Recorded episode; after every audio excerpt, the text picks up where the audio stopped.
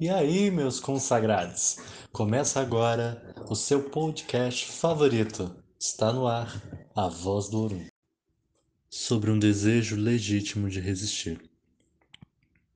Equivocadamente, aprendemos a negar nosso perfil e nossas características físicas, a estética dos nossos narizes e suas simetrias, nossa pigmentação de pele e nossos belos cabelos, soltos ou entrelaçados, associados sempre à marginalidade ou à falta de asseio. Dentro desse contexto, fomos levados a uma luta interna, perdendo e ganhando todos os dias. Aprendemos a suportar as dores que há tempos se juntaram às cicatrizes dos nossos antepassados.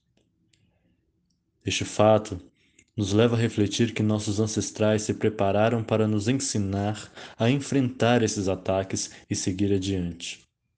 Fez parte dessa lição o movimento de insistir em nossa missão, pois isso é uma fração do processo de fazer a vida acontecer. Não de maneira sofrida, mas sim com a sabedoria dos ensinamentos deixados. Nossos ancestrais nos ensinaram, a grosso modo, uma cartilha de autocuidado emocional e sentimental. Assim podemos cultivar nossas vidas, buscando mais qualidade e enaltecendo nossas conquistas e alegrias. No contexto da escravidão, não havia forma de não lidar com o sofrimento. Hoje sustentamos nossa realidade, exibimos nossos torsos como coroas e podemos despertar olhares atenciosos para as nossas raízes, lembrando quem de fato somos.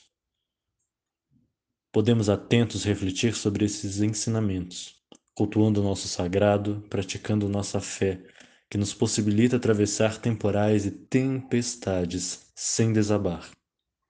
Este fato também nos diz sobre nossas riquezas, o ato de resistir resgata nossas origens. Os convido a honrar bravamente mais essa herança efetivamente preta, parte deste precioso legado. Belle Martins